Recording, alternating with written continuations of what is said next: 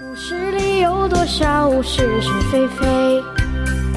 故事里有多少非非是是？《侍卫官杂记》，作者宋乔，由事了播讲。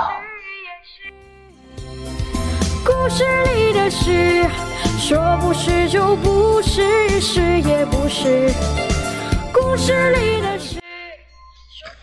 今天上午，国大正在开会的时候，忽然一个秘书处的人员神色慌张地来到主席台，在洪兰友的耳边附耳说了几句。洪兰友听了他的话，立刻有点紧张。他向在右侧的副秘书长黎正低声嘱咐了几句，匆匆地下了主席台，和那个职员一同离开会场。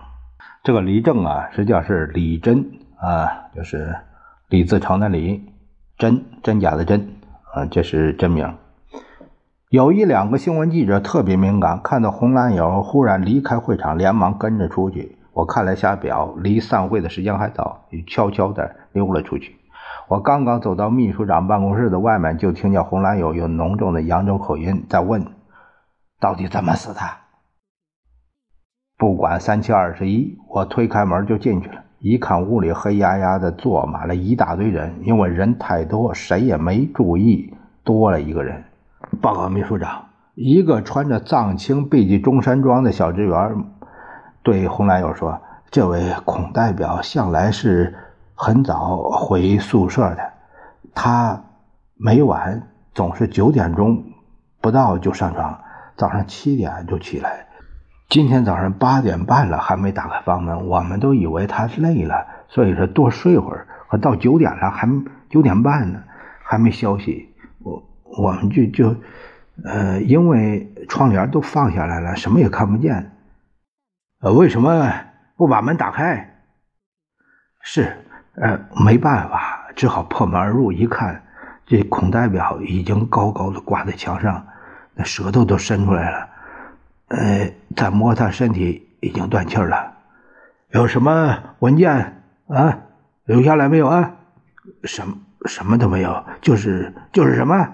就是有一张人家欠他欠他款项的收条，赶紧从身上把那条子掏出来，双手送到了洪兰友的面前。洪兰友把这条子反复的看了好几遍，随即装到他自己口袋里。